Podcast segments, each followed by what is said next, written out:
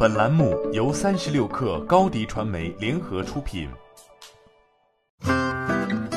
本文来自未来汽车日报。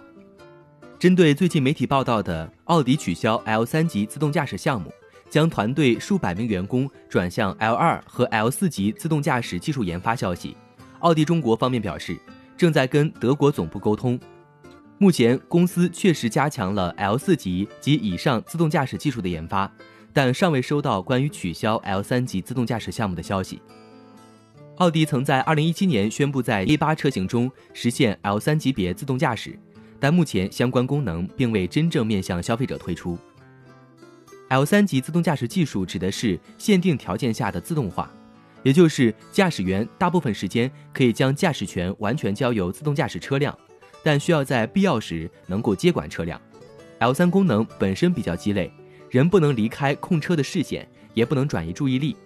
自动驾驶行业人士对未来汽车日报表示，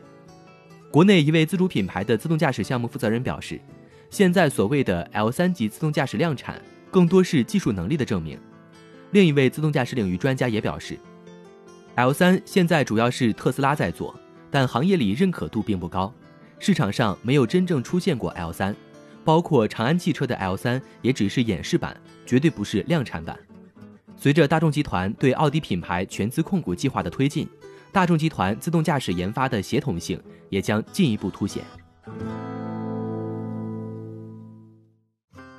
欢迎添加小小客微信 xs 三六 kr，加入三十六课粉丝群。